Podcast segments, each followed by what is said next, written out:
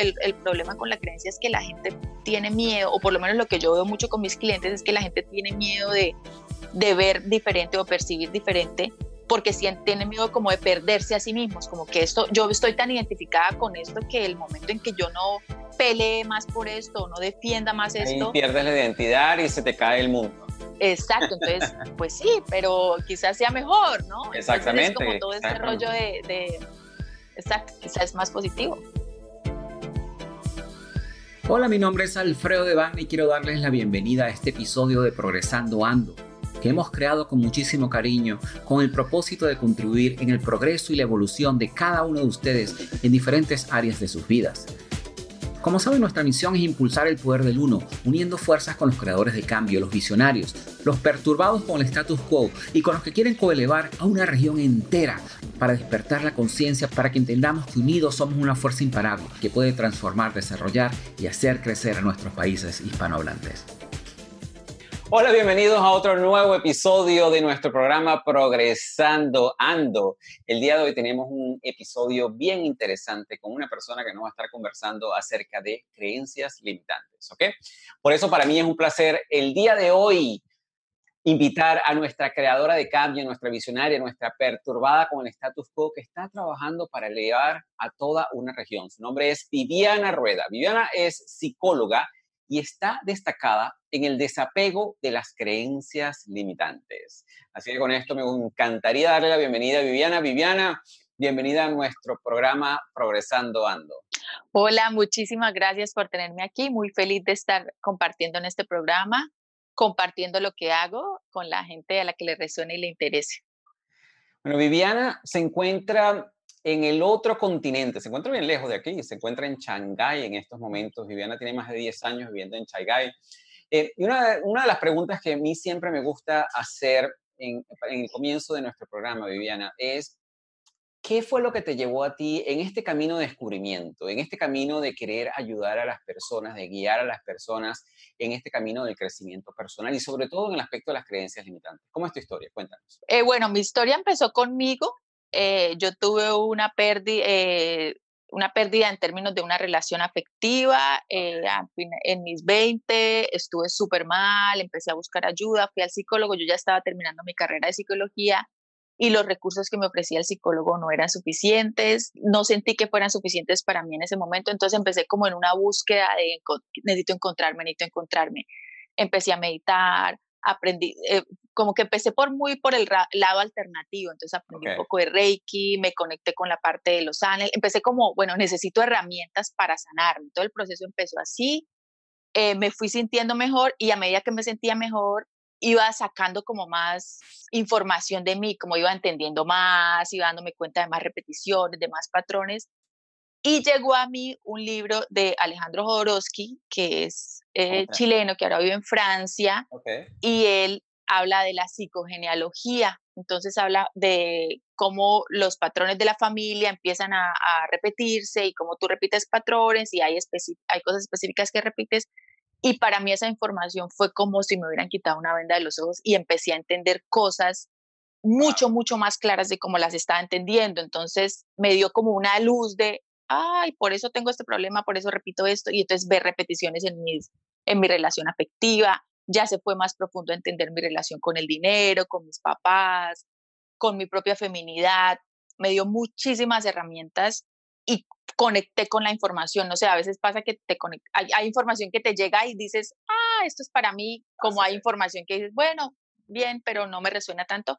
Esta información me resonó mucho, me conecté empecé a hacer cambios, la gente notó los cambios y empecé a primero a trabajar con amigos, como el amigo que me decía, oiga, ¿usted qué hizo? Se, se ve muy bien, la siento diferente, hágame lo que hizo. Y yo, bueno, pues es una combinación de cosas. Entonces empecé como a combinar un poco como lo que había aprendido, chakras, energía, lo alternativo, con esto de la psicogenealogía.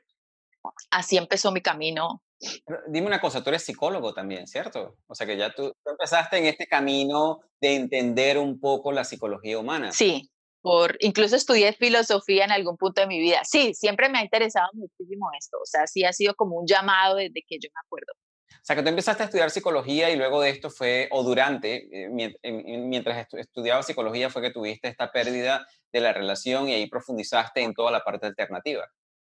Sí, ahí empecé a conectarme con lo, alternativo, como a encontrar una unión, porque cuando estudié psicología, en el tiempo que yo estudié psicología, era muy que la psicología pretendía ser muy científica, entonces todo esto de la energía era como, no, no, que ahora nos estamos dando cuenta que la física cuántica está comprobando un montón de cosas que se dijeron hace, en los 70 pero, pero fue como para mí fue como encontrar esa unión, como encontrar ese balance, el yin yang que llaman aquí en China, encontrar ese balance de las dos. Fíjate que eh, hoy en día a mí me parece súper interesante porque he tenido la oportunidad de, entrevistar a, varios psicólogos y psicólogas también.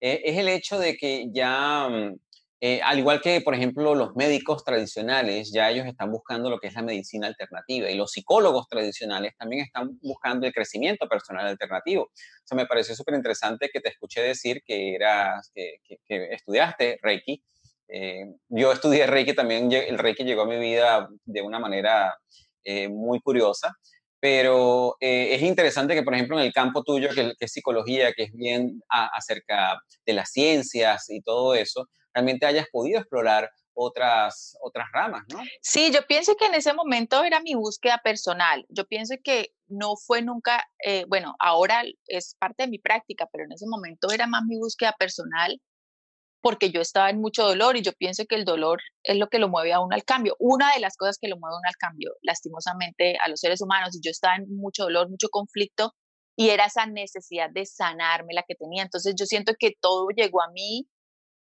a través de mi, de mi práctica personal porque lo necesitaba. En ese minuto yo no, no fue como voy a estudiar, como que no tenía esa idea de voy a estudiar esto para integrarlo en mi práctica. Claro realmente así no fue como, ese no fue como mi primer encuentro con esa información.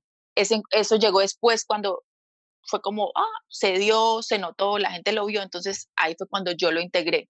Pero no fue como, ahora pues en los cursos que hago y lo que aprendo, sí, sí tengo ese interés, pero siento que al principio realmente era más como en modo supervivencia, tengo que sanarme, me siento muy mal. Sabes que algo que, mencionaste, que era lo que te quería expandir un poco, ¿no?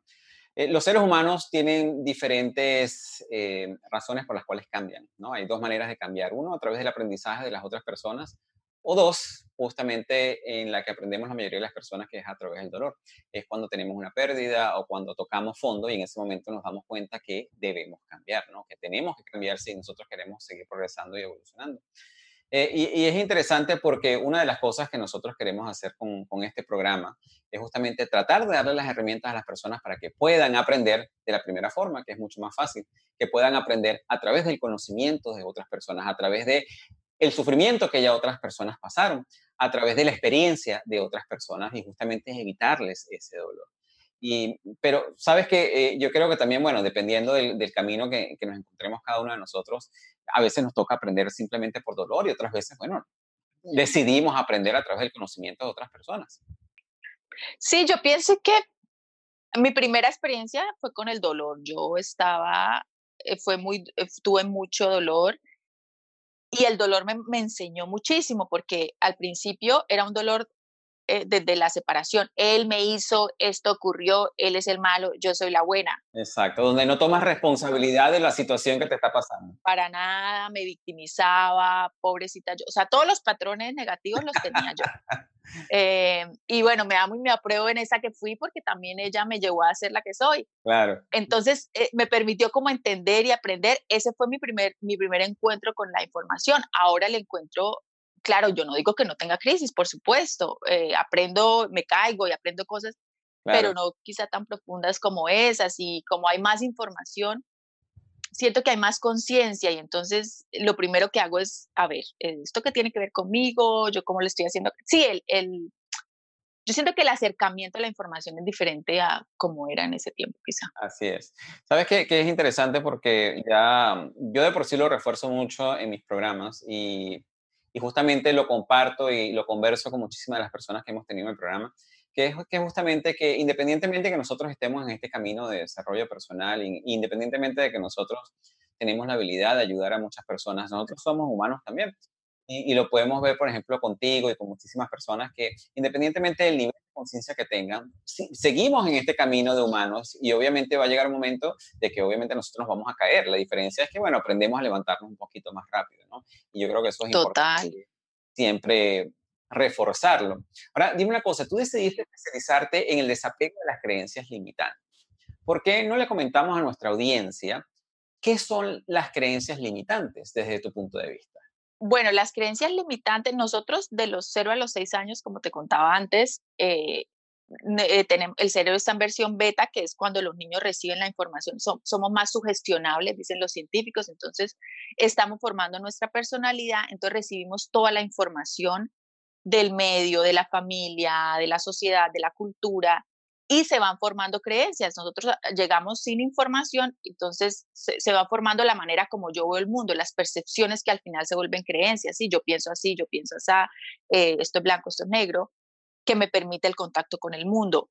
En la formación de esas percepciones se forman también creencias y pues toda creencia termina siendo limitante porque cuando yo pienso de esta manera, quiero defender la, la manera como pienso y enseguida si tú piensas diferente, yo quiero defender eso y estoy en desacuerdo contigo. Entonces la creencia se vuelve limitante porque yo ya pienso verde y como tú piensas rojo, no, y te quiero convencer de que pienses verde y mira que verde mejor. Y entonces entramos en una especie de conflicto, por decirlo de alguna manera. Exactamente, ahí es donde se crea el conflicto de creencias, ¿no? Exacto. Y entonces la creencia se vuelve una, eh, se queda ahí como pegada, se vuelve la creencia que te identifica. Entonces yo ya me vuelvo la creencia y pues eso lo hace aún más limitante porque yo ya eh, digo yo, son como unas gafas que tenemos y entonces pues yo ya veo el mundo a, través de esas gafas y ya no me las quiero quitar y no me las quiero cambiar. Entonces eso es lo que yo considero como una creencia limitante. A menos de que llegue algo y y te haga ver de que es tiempo de cambiar esa creencia limitante, ¿no? Bien sea a través del dolor o a través de la experiencia de alguna otra persona, ¿no? Que te das cuenta. Sí, exactamente. esta creencia ya no me está sirviendo de ningún tipo de propósito. Yo pienso que ahora es cambiar ese lente de rojo a verde o del color que sea más conveniente para ti, ¿no? O permitirme que hay más lentes. Yo pienso que lo primero, lo que me pasó a mí, más que cambiar la creencia, fue darme cuenta Oh, oh, Dios, tengo muchas creencias, porque no es solo una, es como, como veo la vida de, muchas maneras. Sí, sí, sí. sí, entonces es como, ok, sí hay creencias, hay unas más limitantes que otras, hay unas que defiendo más que otras, entonces yo siento que es como empezar a hacer todo ese proceso de, sí, de conciencia. Bueno, tú hablas de que ese sistema de creencias como tal, que nosotros desarrollamos eh, durante esa edad como, bueno, como hemos escuchado en Latinoamérica y en, el mundo hispanohablante, que a la edad cuando somos una esponja, que es donde todo lo, absorbemos. Lo recibimos. Lo recibimos. Em, esas, esos sistemas de creencias son los que se convierten en nuestros peldaños para ver el mundo. Total, sí, para crear nuestras percepciones, sí. Porque nosotros a través de ese sistema de creencias, cuando empezamos a tomar decisiones, cómo reaccionar a diferentes situaciones que nos presenta la vida. Sí, así es, exacto. Ahora, en base a tu experiencia y en base a lo que tú has visto con tus clientes, yo pienso que no todas las creencias son negativas. Yo pienso que existen tanto creencias positivas como creencias negativas. ¿Ok? ¿Cómo, ¿Cómo, una persona puede ayudar a identificar cuáles son esas creencias que les están sirviendo y cuáles son esas creencias que no les están sirviendo? A ver, yo pienso que, que es muy fácil con las acciones, porque la creencia genera una acción. Entonces, si yo sigo pensando que, por ejemplo, en mi caso, en, mi momento de dolor, él es el malo, yo soy la buena, porque siempre me pasa esto con los hombres, pues a ver, amiga, pero si te sigue pasando en todas las relaciones y tú sigues repitiendo lo mismo, ¿cuál es el, común denominador de esto? Tú, entonces esta creencia no te está sirviendo a ti, o sea, como ver como, a ver, en mi experiencia, en lo fáctico, porque es que las creencias son buenísimas para darte la vuelta, crearte una película, hacer una suposición. Entonces yo voy a lo fáctico, a ver, lo que está pasando afuera me está mostrando una realidad. Yo sigo repitiendo esta realidad. Seguramente esta creencia a lo mejor no está siendo útil en este momento. Yo no sé, yo no sé si las creencias sean, bueno, es que esto de clasificar como buenas y malas, sí, hay creencias más positivas seguramente. Yo pienso que es cuando uno eh, entra como en este modo de, de, eh, defender la creencia y esta es mi creencia y así veo yo la vida y no hay otra manera. Siento que ahí es cuando la creencia se vuelve muy nociva porque si yo pienso que los demás son así, yo soy la víctima, yo voy a ser la víctima en las relaciones, en el trabajo, en mi relación con el dinero. Entonces entro como en modo que hay creencias que ya se vuelven patrones. Entro como en el modo patrón y esta soy yo y, me vuelvo así y, y, nadie me saca de esto. Entonces yo pienso que es como darnos cuenta de evaluar la realidad, ¿no? Es, la realidad es un espejo. Claro. ¿Qué es lo que yo estoy viendo afuera de mi vida? Yo creo que eso es una gran diferencia, que es cuando nosotros tomamos una creencia y, dejamos que esa creencia nos defina, ¿no? Y más allá que nos defina, no, no permitimos ver un poquito más allá de nuestra creencia, que es lo que realmente nos puede bloquear nuestro progreso y nuestra evolución. Eh, yo creo que hoy en día, ya cuando tú alcanzas un cierto nivel de conciencia, independientemente del nivel de conciencia que tú tengas, tú vas a tener creencias. Por ejemplo, tú tienes la creencia de que tú puedes guiar a muchas personas a liberar creencias. Yo tengo la creencia que a través de este programa estamos coelevando a toda una región y vamos a ayudar a crear conciencia en toda la región.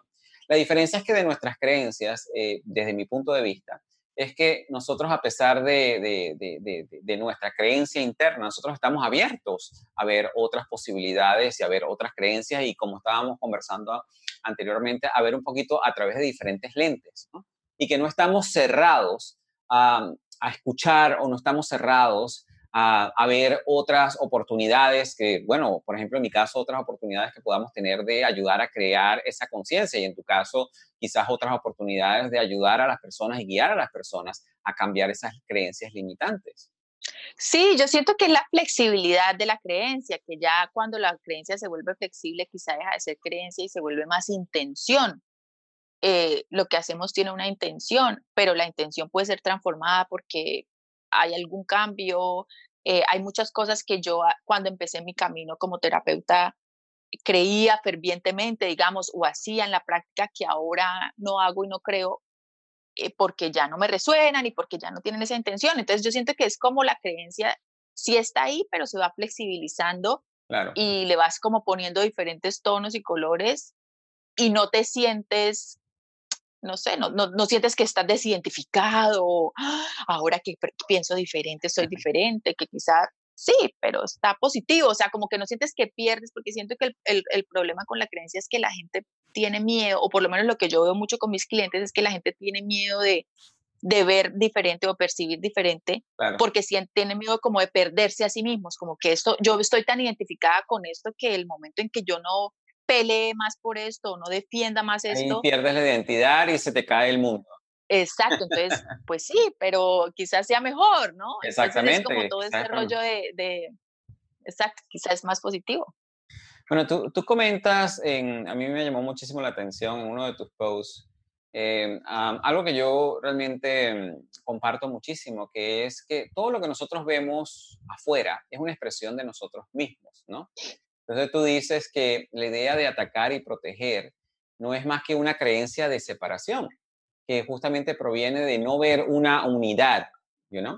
Este, y como parte de eso, o sea, tú dices que uno tiene que verse como que uno siempre está completo y que no necesitas atacar o defenderte a ti mismo porque realmente ya no necesitas estar en ese modo supervivencia que muchísimas personas salen día a día y estar preparado y, reconocer que nosotros siempre estamos prosperando, siempre estamos mejorando, siempre estamos evolucionando. ¿De dónde te salió a ti e, e, esa, esa visión? Bueno, yo empecé, yo empecé a estudiar, eh, estudié una cosa que se llama bioneuroemoción, que es una técnica para conectar con las emociones atrapadas. Y ahí empezamos a hablar mucho de física cuántica, leer sobre física cuántica. Y apareció en mi vida Joe Dispensa.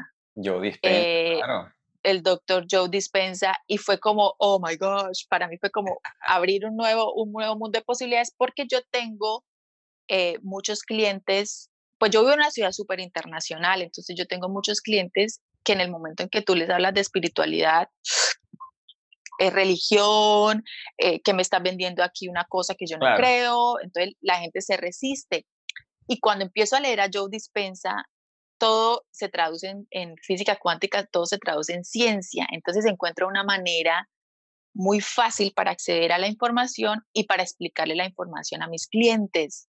Y encuentro todo esto, que esto ya lo habla el curso de milagros, que esto ya lo habla la espiritualidad, que esto lo habla el Tao, porque esto no es nuevo tampoco. pero se explica como de la manera biológica. El, el, el, el modo supervivencia es biología. Claro. Nosotros eh, en, la biología entramos en modo supervivencia cuando tenemos que atacar o defendernos y el cerebro entra en modo supervivencia, entonces ya no le mandamos más energía al, al, sistema inmune, al sistema de crecimiento. O cuando nos llega un estado de cuenta de la tarjeta de crédito.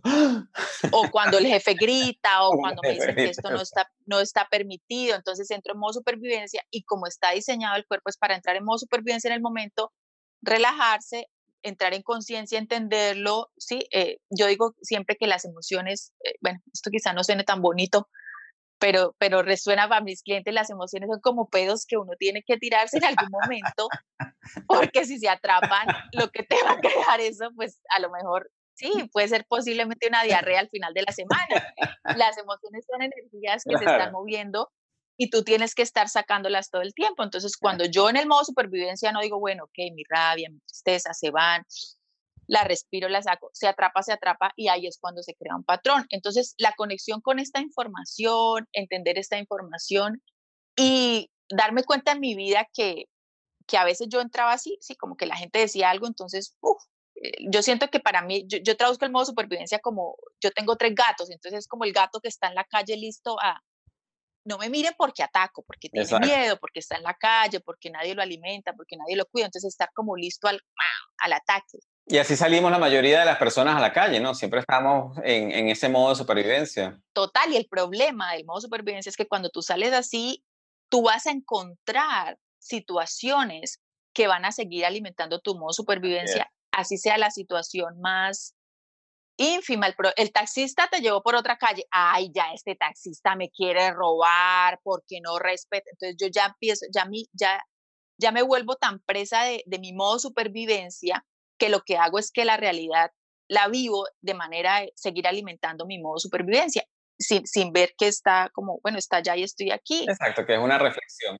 Exacto, y cuando yo hablo de la, de la unidad es aceptarnos y amarnos como somos. Yo siento que, que, muchas veces todo este, todo este movimiento de, de, ser positivo y de vive tu mejor día y yay, eh, que lo respeto mucho, pero me crea como un poco de conflicto en términos de, de separarnos, ¿no? Como tú siempre es el bueno y es el cool y es el positivo y tenemos una sombra y tenemos un, eh, somos una unidad, eh, somos la sombra y la luz, es encontrar la, integra la integralidad de todo, dejando que la sombra esté ahí y observándola, dejando, sí, esto me molesta, esto me lo claro. personal, esto me eh, eh, asumí, cuando esta persona me dijo eso, asumí que iba contra mí, o sea, tener, tener la interés y tener la conciencia de observar esos, esas, esos bajos, eh, digamos, bajas pasiones o, o emociones negativas o suposiciones negativas que hacemos. Y, y, yo siento que ahí encontramos esa integralidad. Entonces ya el modo supervivencia no tiene que salir porque yo me defiendo cuando me siento atacada, pero como yo ya no me siento atacada, pues sí, lo que dijiste me lo tomé personal, me hizo sentir esto, mi creencia me llevó a esto, pero entonces yo ya estoy asumiendo la situación, digo yo, como con una eh, madurez emocional, como una adultez emocional y no como el niño que tiene que, sí, como el perrito de la calle que tiene que morder para defenderse. Y, esa es la parte interesante porque obviamente lo que tú dices es cierto. Ahorita existe una tendencia de, de, personas que dicen, bueno, que independientemente de lo que esté pasando en tu vida, tienes que estar siempre positivo, que no sé qué. Y, y, es cierto, o sea, es cierto que tienes que mantener una actitud positiva en cierto punto, pero tienes que reconocer que como seres humanos también vamos a tener ciertas emociones que quizás no van a ser tan positivas. Y, y justamente es parte de esas emociones las que te hacen reflexionar y muchas veces te hacen ver las cosas de una manera diferente, ¿no? Y que, y que sí, bueno, de que tú puedes estar teniendo un día muy, muy estresado y que tienes que estar en plena confianza de que las cosas te van a salir bien. Pero como dices tú, siempre reconocer de que en algún momento vas a sentir una molestia o vas a sentirte eh, ofendido por alguien y es aprender a identificar, ok, ¿por qué estoy sintiendo esta emoción? ¿A qué se debe esta emoción que estoy sintiendo en este momento? Eh, y, y, de ahí en adelante, entonces, entenderla y aceptarla y luego tratar de, de, de, cambiarla por algo positivo, más allá de siempre mantenerte en un falso positivo, que siempre estás Exacto. Riendo, pero muriéndote por dentro. De, de ahí mi vida es perfecta, sí. Yo pienso, yo lo, yo lo llamo más como una armonía interna, Exacto. como un estar centrado, que, que hoy en mi armonía puedo estar triste, puedo estar molesto. Eh, claro. Eh, le dice mucho que no digamos, eh, eh, estoy triste, sino hoy me siento triste. En este minuto me siento triste. Quizá mañana no, quizá en tres horas no. Y que es normal, obviamente, de que hoy te sientas triste, de que hoy te sientas molesto o molesta, de que hoy te sientas de, bajos ánimos y así sucesivamente, pero eso es en ese momento, tú lo reconoces, en el momento que tú lo reconoces, ya tú le entras, le, le das conciencia a esa emoción y ahí es donde tienes las herramientas para cambiarlas, ¿no? Eso es interesante. ¿Sabes lo otro que, que, te quería comentar? Eh, yo experimenté muy, muy de cerca eso de, de vivir días de mierda. y a muchas personas no les, va, no les va a agradar el término. Pero es que es verdad, yo, yo pienso que no hay otra manera de, de, de explicarlo, sino explicarlo como un, un, término que es hispano, que es un día de mierda.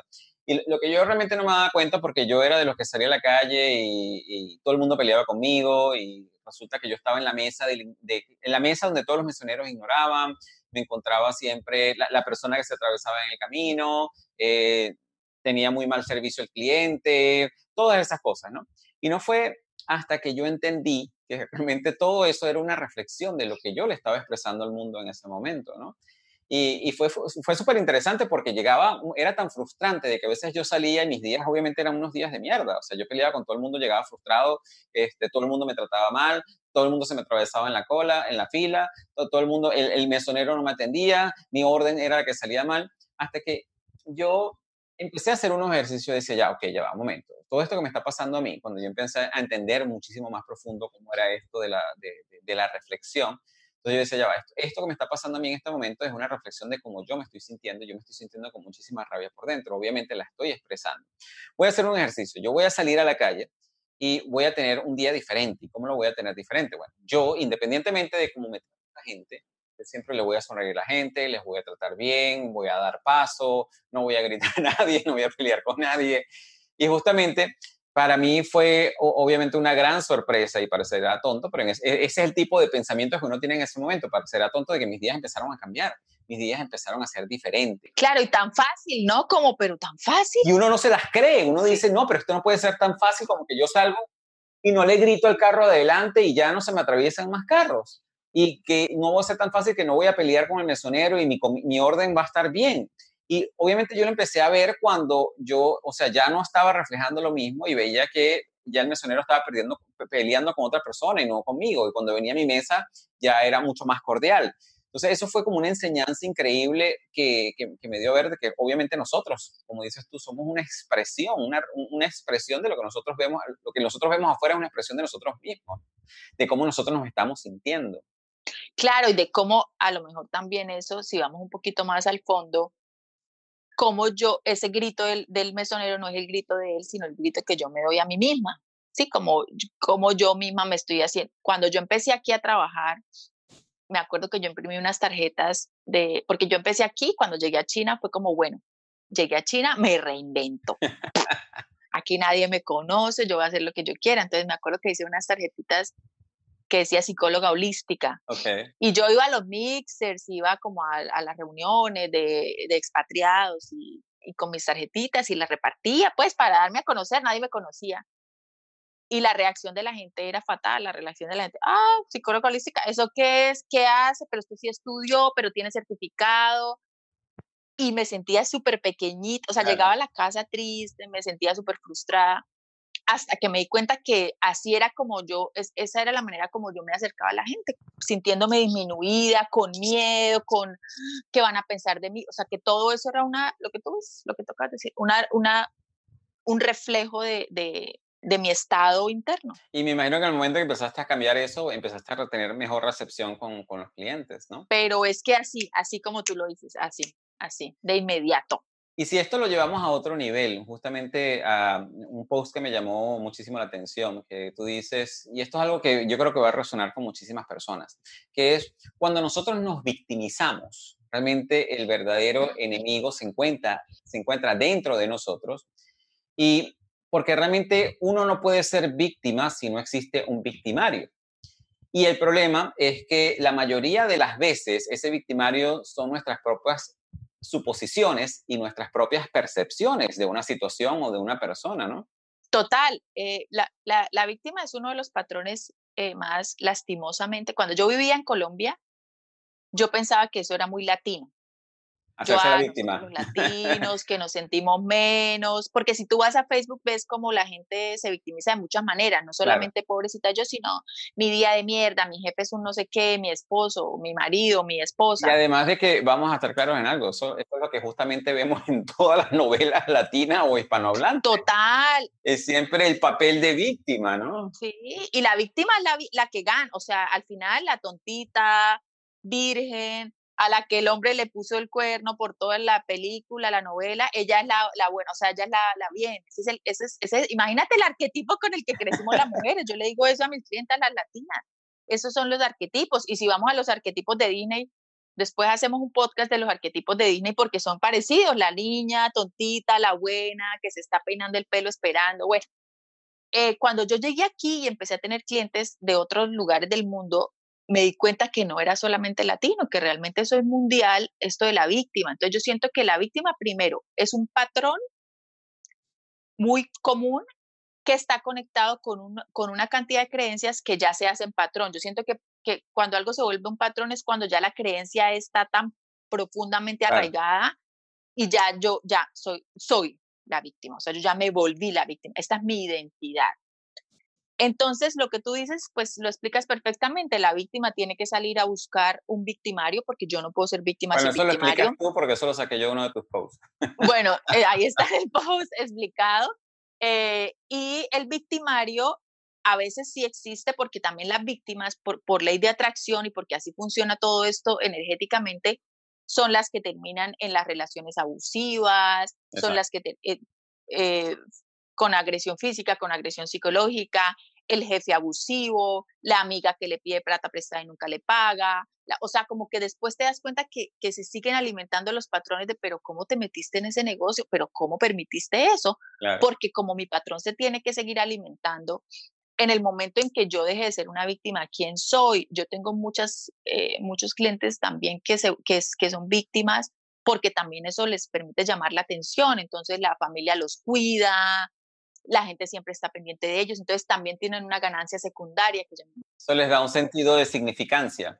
Total, y yo ya soy visto porque soy la víctima y soy el que me quejo y soy el que llamo a X eh, servicio de internet a quejarme, entonces yo soy conocido como el que me quejo y eso me da mi, exacto, sentido de validez, de significancia, de protección, de aprobación. Entonces, el, el, al final el que, se está, el que se está victimizando soy yo porque yo estoy viendo la realidad lo, volvemos al modo supervivencia, la realidad está contra mí, me están haciendo esto a mí, eh, todo tiene, eh, la realidad es neutral, la realidad no tiene ni positivo ni negativo, nosotros en nuestra mente le ponemos el positivo y negativo y si yo, y si mi conexión con la realidad es siempre pensar que me están haciendo esto a mí, que están contra mí, que los malos son ellos, eh, yo voy a encontrar la manera de, o sea, te lo aseguro, yo, porque yo tuve esa actitud por mucho tiempo en mi vida y encontraba, siempre encontraba el profesor, el amigo, la situación. El malo de la película, siempre me, lo encontraba. Me reafirmaba, sí, siempre se encuentra donde uno reafirma su victimización, siempre. Así cambies cosas, así cambies cosas, porque uno cambia afuera, ¿no? Pero entonces dejé de hacer esto pensando que va a cambiar, pero si yo no cambio mi sistema de creencias, va a, ser, va a seguir siendo la misma víctima con otro color de pelo. Entonces eso no tiene nada que ver. Cuéntame algo. Nosotros, ok, hablando del, del rol de víctima, que obviamente sabemos que, que, no nos favorece en lo absoluto a nadie, ¿no?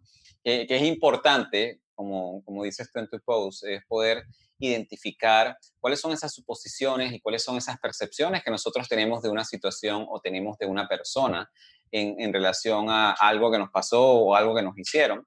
Y, en base a eso, como dices tú, la realidad es, neutra. ¿Qué, ¿Qué, significado le vamos a dar nosotros a esa realidad? ¿Va a ser una, un significado positivo? Mira, yo de esto aprendí tal cosa.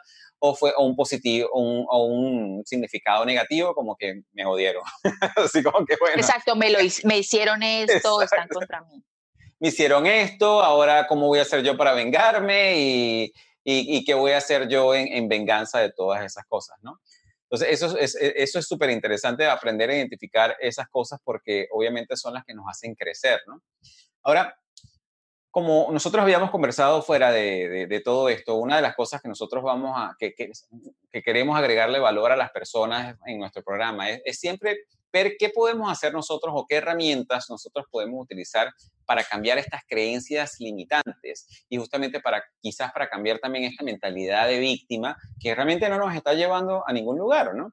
Este, pero ya, ya que lo vemos desde el punto de vista de víctima, también vemos otro, otro lado. Hay muchas personas que realmente se conectan desde el punto de vista con una personalidad sobresaliente, o sea, que todo lo quieren lograr, ¿no? Entonces yo vi, este, uno, uno de tus posts también habla de esa personalidad, o sea, por un lado tenemos el papel de víctima, que es esa persona que es la sufrida, y por otro lado tenemos el papel de la persona que tiene una, personal, una personalidad sobresaliente, que siempre quiere lograrlo, lograrlo, lograr, lograr, lograr, lograr y alcanzar todas sus metas y sus objetivos. Que por un lado es algo que es muy positivo, pero por otro lado, obviamente, como dices tú, puede estarte consumiendo energéticamente y puedes estar incluso dando mucho más de lo que, de lo que estás en la capacidad de dar. Y esas cosas obviamente te dejan muchas veces sin poder dormir en las noches, te deja una, larga lista de deberes y cosas que hacer. Y, justamente tú, una de las cosas que tú dices, que cuando esas cosas suceden, es un momento también de hacer una introspección y realmente ver si ya no estás disfrutando esa personalidad sobresaliente, eh, porque ya no te sientes realizado con todas esas metas y con todos esos logros y esas cosas que tú estás realizando, ¿no? Y es justamente ver esa introspección para que tú puedas encontrar que la motivación de, de, de, que tiene, o sea, eh, e, esa motivación que está detrás, obviamente también puede tener un patrón de incluso de no ser suficiente, ¿no? Es que todos los, todas las, las actitudes que tenemos afuera eh, esta es la actitud que digamos es la primera, la, la, superficie, tiene una, tiene una acción y tiene una intención. Entonces, yo puedo ser eh, la que cuida las, yo tengo en mi familia hay un personaje que es la buena, la que cuida, la que, no voy a decir nombres porque quizá esto lo escuche mi familia. Entonces, eh, siempre que voy a Colombia, ya, siempre que voy a Colombia y hago las charlas de la familia, ellos están ahí como no digan nombre. Pero bueno, eso se sabe y eso en toda la familia, la buena, la que ayuda, la que ayuda al niño pobre, la que da donaciones, la que ora por los... Y esta, esto en términos de la superficie, eso es muy lindo porque esta persona eh, eh, eh, cuida y da y está pendiente, pero la intención, hay que mirar la intención, porque si la intención de esta persona es los demás son pobres y no tienen y yo tengo y me necesitan, entonces la intención está totalmente negativa y está alimentando un patrón. O que yo lo veo mucho aquí con los rescatadores de animales aquí en Shanghai, no se aman, no se sienten bien con ellos entonces a rescatar, a rescatar animales porque no se pueden rescatar a sí mismos. Entonces, no es tanto la acción, yo pienso que la primera manera de trabajar en los patrones o de entenderlos, eh, más allá de ver la acción, es ver la intención de las acciones.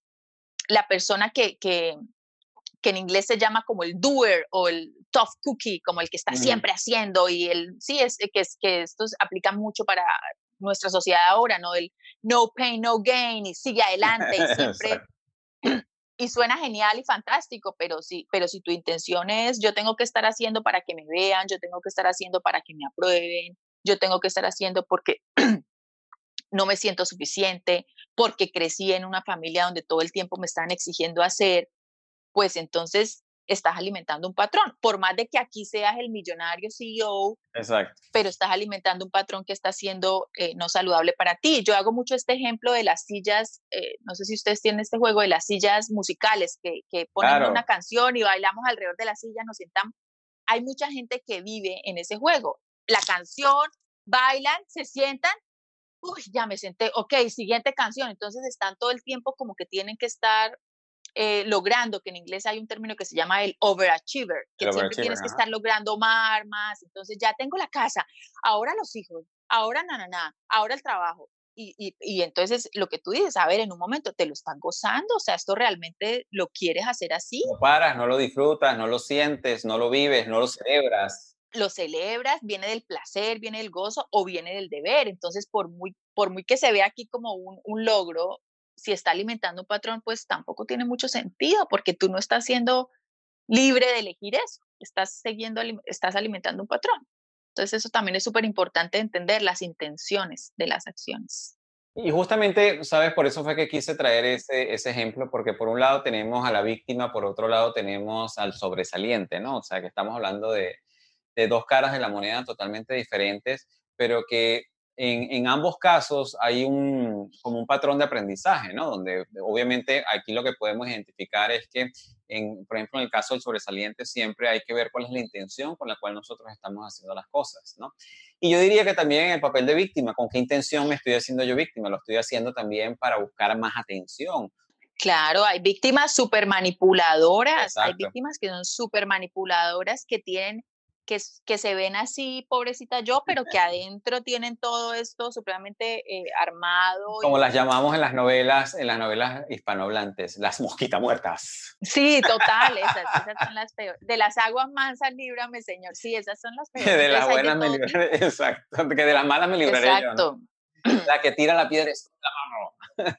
Sí, el que el, el pasivo agresivo, el, que está más ahí. Entonces eso también es como importante ver. Hay gente que hay gente que también yo me doy cuenta que, que se siente vista, sobre todo en, en, nuestra sociedad latina.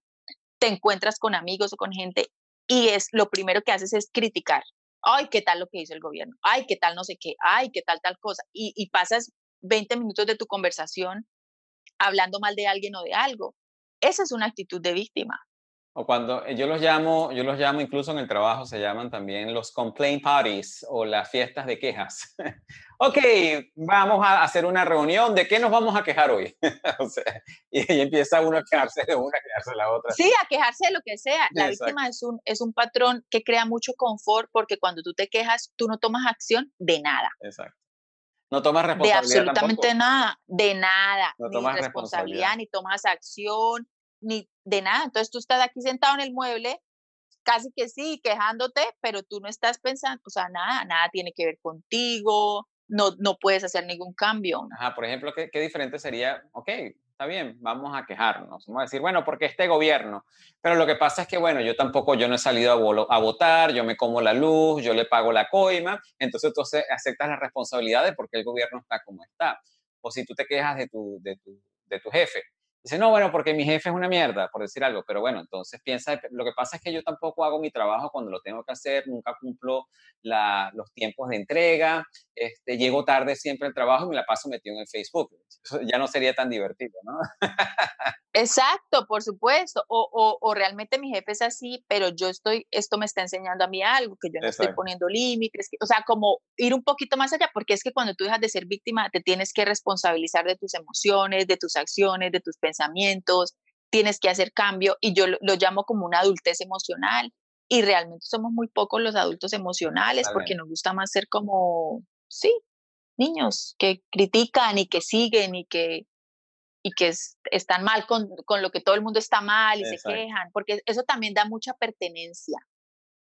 Eh, si todos nos sentamos a quejarnos de lo mismo, eso me da como un bonding, me conecta y nos da pertenencia, entonces yo me siento parte de. Y a veces es bueno no sentirse parte de en algunos de esos casos, ¿no? Así como que qué pereza, yo no voy a sentarme a tener un complaint party con mis amigos, una, una fiesta de queja, ¿no? Ahora, dime una cosa, dime una cosa, Viviana, eh, tú que has trabajado todo esto de las creencias limitantes, eh, ¿qué, ¿qué, podemos hacer, nuestros oyentes, qué pueden hacer para identificar y cambiar esas creencias limitantes que los pueden estar bloqueando de su progreso y de su evolución? Yo creo que un ejercicio que yo recomendaría primero es súper simple, por una semanita en su celular, entonces empiezan el lunes a escribir, yo le llamo la narrativa mental. La narrativa mental es todo lo que la, todo lo película, que la La película que nos estamos repitiendo constantemente, entonces tú vas en el metro, vas en el bus, vas en el taxi y vas escribiendo la narrativa mental. Eres un tonto, no debiste hacer eso, porque como si fuera en tercera persona, casi que un ejercicio esquizofrénico de alguien que te está hablando. Es todo lo que mi mente me está diciendo empiezo el lunes y el domingo me siento en la tarde y reviso la narrativa y veo. Eso es un, un libro muy interesante, ¿no? ¿Cuál es la.? Claro, porque es que uno no puede cambiar algo, esto siempre le digo yo a mis clientes, tú no puedes cambiar algo que no entiendas y que no conozcas, porque la gente siempre, sí, me estoy leyendo un libro sobre positivismo, sí, pero ¿qué es lo que tú tienes que cambiar? Porque hay narrativas mentales más victimizadas, hay narrativas mentales más, yo soy la mejor, todo el mundo es una mierda, hay narrativas mentales más, eh, yo no soy suficiente, no valgo para nada. Hay narrativas mentales más hacia la culpa, hacia, hacia la vergüenza. Entonces yo primero tengo que entender el mecanismo, mi fórmula mental, cómo está funcionando aquí esto para cambiarlo. Entonces cuando yo tomo nota, ya llego el, el, domingo, la semanita que pasó y me siento y veo, uy, sí, yo repito mucho el no puedo, o yo repito el mucho el no soy capaz, o yo repito mucho el los demás tienen el problema. Entonces empiezo como a conectar más o menos mi narrativa mental por dónde va, si es más del tipo víctima, si es más del tipo el, el doer, yo soy perfecto, los demás no, tipo el rey, la reina narcisista, si es más el niño, los demás me tienen que, como empezar a entender por dónde va y ya cuando yo entiendo, entonces, bueno, todo esto que me digo, no soy capaz, no soy bueno para esto, soy un tonto, yo cómo lo puedo cambiar en positivo. Ok. ¿Qué me puedo decir yo cuando mi mente me quiera decir soy una tonta? Yo, yo uso mucho las afirmaciones, ¿no? Entonces, cada vez que cometo un error y viene mi mente tonta, me abrazo y me apruebo, me abrazo y me apruebo tal y como soy, o sea, me permito ser tal y como soy, eh, me integro, esto es parte de mí, como, ¿cómo puedo yo cambiar esto en palabras que a mí me resuenen, con las que yo me conecte? Porque yo te puedo decir, y que te pero esas palabras a ti no, exacto, pero que a mí me resuenen, que mi mente hagan un clic y que yo esté como creando esa realidad y observar, entonces yo ya tengo pensamiento, emoción, ahora vamos con emoción, ¿qué emociones se generan cuando yo pienso esto? De no soy capaz, soy una tonta, así usualmente estoy como brava, irritada, molesta o triste, entonces, ¿cómo puedo cambiar eso también? Y acción, entonces, ¿qué acciones puedo tomar para que sea, para que trabajemos las tres, eh, sí, pensamiento, acción y emoción, para que se trabajen como las tres partes, entonces empezar a conectar porque muchos de nosotros, eso lo habla mucho Joe Dispensa, ya tenemos el, el, cuerpo entrenado en una emoción. Entonces yo ya estoy, yo ya vivo frustrada. Exacto. Entonces como yo ya vivo frustrada, mi mente lo que está es buscando razones para mantener la frustración. ¿Cómo me puedo mantener frustrado con cualquier cosa? Lo que sea, deme lo que sea, deme un taxi que llegó tarde, lo que sea. El agua está fría, el agua está caliente, no está tan caliente como la quiero. Lo que sea, lo que sea. O sea, yo he escuchado lo que tú quieras y también me lo he escuchado en mi cabeza. Entonces, cuando yo ya sé que tengo una narrativa, encuentro un gap, encuentro un espacio entre cuando mi mente está hablando yo estoy ahí y yo estoy ya más observando, eh, vigilante que llaman en el budismo, yo estoy más ahí pendiente, tomando, poniendo atención que esta es la narrativa y que me lleva a cierta emoción, entonces empiezo a desapegarme. Funciona mucho la meditación, el ejercicio, la conciencia, traerte al momento presente. El, el, presente es un regalo, es estar ahí todo el tiempo. A ver, no, me amo y me apruebo. No voy a ir allá, o sea, no, me voy a, no voy a dejar que esto se vaya como en modo automático y yo termine reaccionando de una manera que pues quizás yo ya ni siquiera quiero reaccionar, ya no soy yo esa persona. Bueno, el ejercicio entonces tú estás diciendo que es una semana de narrativa, luego de esa semana sentarse a leer la narrativa y empezar a identificar las palabras claves que te estás diciendo a ti mismo, no puedo, soy la mejor, todo el mundo está equivocado, este, no soy capaz, no soy suficiente o si soy demasiado suficiente, todo ese tipo de cosas, empezar a identificar un patrón Em, que, que realmente, realmente, te ayude a identificar cuáles son esas, e, esas creencias que estás teniendo en relación a ciertas cosas. Luego de eso, llevarlo a la parte de lo que son las emociones. ¿Qué emociones te están generando cada una de esas ¿Con qué emoción conecta? Y luego de eso, entonces, tú lo que haces es que lo sustituyes, esa creencia negativa, lo sustituyes con algo afirmativo, con algo empoderante, que obviamente te resuene con tu forma de ser y con tu forma de pensar. Así es, y la emoción también, la emoción también, una emoción elevada. Yo trabajo mucho cosas como muy neutrales, como la armonía, eh, el agradecimiento, incluso en situaciones de, por ejemplo, ahora lo que está pasando acá con el virus, que ha sido una cosa, una crisis que nadie espera. Bueno, pues aquí estoy en mi casa, lo abrazo y lo agradezco porque tendrá un propósito. Yo ponerme a pelear con algo que no puedo cambiar, pues no tiene sentido. Bueno, yo siempre le digo a las personas que el secreto de la felicidad es aceptar todo aquello que no puedas cambiar, que no lo puedes cambiar, y realmente trabajar en todo aquello que sí puedas cambiar que sí puedes cambiar total, así es. Es, es, es yo, yo, yo vivo como, lo digo mucho como en, en economía energética. Economía energética. ¿Para qué gasto energía? ¿Para qué gasto energía en algo que no, como en saving mode? Exacto. ¿Para qué gasto energía ahorro. en esto que, a ver, Excelente. ¿para qué? Como, ¿Puedo cambiarlo? No. Lo que toca es decir, ¿lo puedo cambiar? No, ¿para qué? No. Entonces, venga, me guardo la energía. Exacto. Porque la energía no se crea ni se destruye, solo, se, se transforma. Así mismo es. Sabes que estábamos conversando al principio y para nuestros oyentes que en, el área de recursos de nuestro programa progresandoando.progreo.com, como te comentaba, nosotros tenemos un área de membresía gratuita para todas las personas, para todos nuestros oyentes y siempre les damos diferentes recursos, les damos una meditación, les damos libros, les damos ejercicios, les damos eh, audio, audios, cosas como para que ellos puedan incluso profundizar un poco más del tema que estamos conversando el día de hoy. Entonces tú me comentabas que el regalo que tú le querías dar a nuestros oyentes, y te estamos agradecidos por eso, es un ejercicio para conocer esas creencias limitantes del árbol genealógico, de lo que tú realmente hablas, la triada, la, triada base, ¿no? Este, habla un poquito más de ese ejercicio que nos, vamos, que nos vas a estar regalando y cómo esas personas pueden tomar ventaja de ese ejercicio.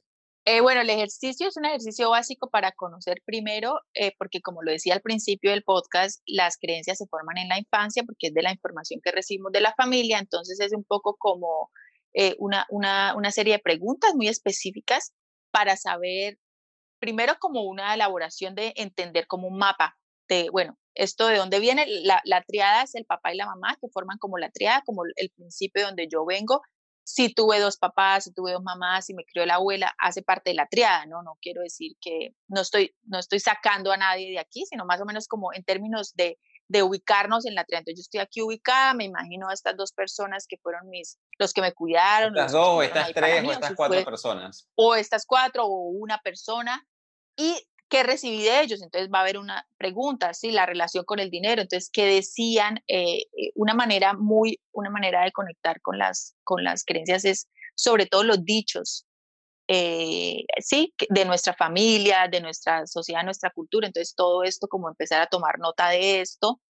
Y después de que yo tome nota de eso, como hacer un poco como lo que hablamos del ejercicio de los nueve días, ir más profundo y entonces va a haber unos recursos para que la gente conecte cuando te refieres a los dichos, son los dichos que nosotros escuchamos normalmente en nuestra familia, como, por ejemplo, había uno muy común, eh, que a lo mejor nosotros de niños queríamos comer algo eh, más allá de lo que debíamos y mi mamá decía, no, yo no estoy alimentando cochinos.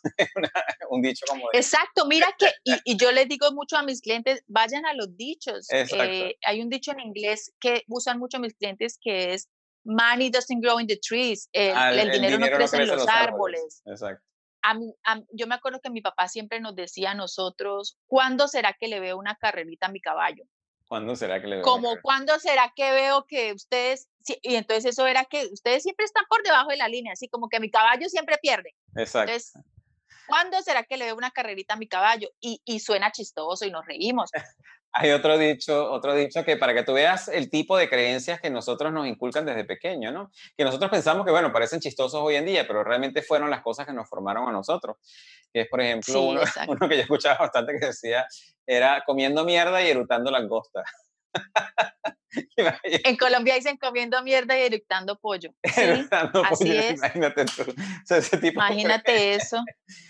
Eh, y ese tipo claro, y es chistoso, pero ¿qué hay detrás de eso? O sea, eso puede ser un análisis de cinco horas. Una, una, mentalidad, y si tú, hoy en día tú lo analizas, tú ves que es una mentalidad de escasez, y obviamente esa mentalidad de escasez viene también de, de transgeneracional, que era lo que hablábamos anteriormente, que puede venir de nuestros abuelos, de nuestros bisabuelos, de, de, de, muchísimas generaciones atrás, que fueron inculcadas en la familia a través de los años y que obviamente nosotros fuimos alimentados con eso pero que gracias a Dios hoy en día tenemos la posibilidad de identificarlo y decirlo, bueno, ya eso es un dicho que a mí me parece muy gracioso, pero ya no me identifica, ya no es algo, yo no tengo... Ya no me resuena, gracias, bye. Ya no tengo que comer mierda y erutar langosta, ya puedo comer langosta y comer y erutar langosta y ya, ¿entiendes? Sí, exacto. Algo así. Entonces tú dices que, bueno, en, en ese ejercicio eh, nosotros podemos ir identificando todos estos dichos y a base de estos dichos, entonces nosotros podemos ir identificando lo que son las creencias lo que son las creencias, identificar cómo vieron ellos la vida, cómo vieron la realidad, el dinero, el amor, y en base, con base en eso entender cómo está conectado con la manera como yo veo el amor. Sí, sí, yo, si, si yo ahí en el ejercicio me doy cuenta que mi abuela siempre decía, todos los, hombres, son malos. Pues, Eso es típico. Sí, todos los hombres quieren algo y pues ahora me doy cuenta por qué estoy sola o por qué tengo este tipo de relación. Entonces empezar a, a contrastar un poco eso con la realidad conectar con qué patrón está relacionado, que esa información se la vamos a dar a ellos para que ellos empiecen a conectar con, ah, pucha, yo tengo un poquito acá de víctima y un poquito acá de esto, y cómo lo puedo reemplazar, por qué creencia limitante lo puedo reemplazar. y a lo mejor al final del ejercicio incluir eh, un cierre, ¿no? A mí me gustan mucho como las partes rituales del cierre, de como darle la información al inconsciente, eh, como tipo simbólica de decir, ya, gracias, ya me di cuenta, me lo pillé, aquí lo escribo, lo quemo, lo dejo ir y ya yo esta no soy más. Así es. Así que bueno, los invitamos a que estén pendientes de nuestra plataforma progresandoando.progreso.com en la zona de membresía y vamos a tener el recurso que nos va a regalar Viviana Rueda. Viviana, unas últimas palabras para nuestros oyentes. Muchísimas gracias, primero que todo a ti por invitarme, muy feliz de estar aquí y unas palabras para ellos. Eh, mantenernos en armonía no es difícil, no cuesta nada y mantenerte en armonía no significa estar feliz todo el tiempo, simplemente eh, abrazarte tal y como eres eh, y estar centrado y nosotros somos nuestros principales creadores, entonces pues a por ello, como dicen los españoles. Como dices tú, mantenerse en congruencia incongruencia Total. emocional, donde no importa lo que estés viviendo, simplemente lo puedes aceptar. Así que para todos ustedes, muchísimas gracias. Para nosotros es otro inmenso placer haberlos acompañado en este episodio de nuestro programa Progresando. Y así hemos llegado al final de este interesante episodio de nuestro programa Progresando Ando. Te invitamos a visitar la página web de nuestro programa en la siguiente dirección, progresandoando.progrevo.com, donde encontrarás recursos gratuitos que hemos creado para ti, para contribuir en tu crecimiento personal. De igual manera, te invitamos a compartir este episodio con todas aquellas personas que tú sientas que puedan beneficiarse con este mensaje transformador para que juntos, a través del poder del uno, podamos elevar a todos nuestros hermanos y hermanas hispanohablantes.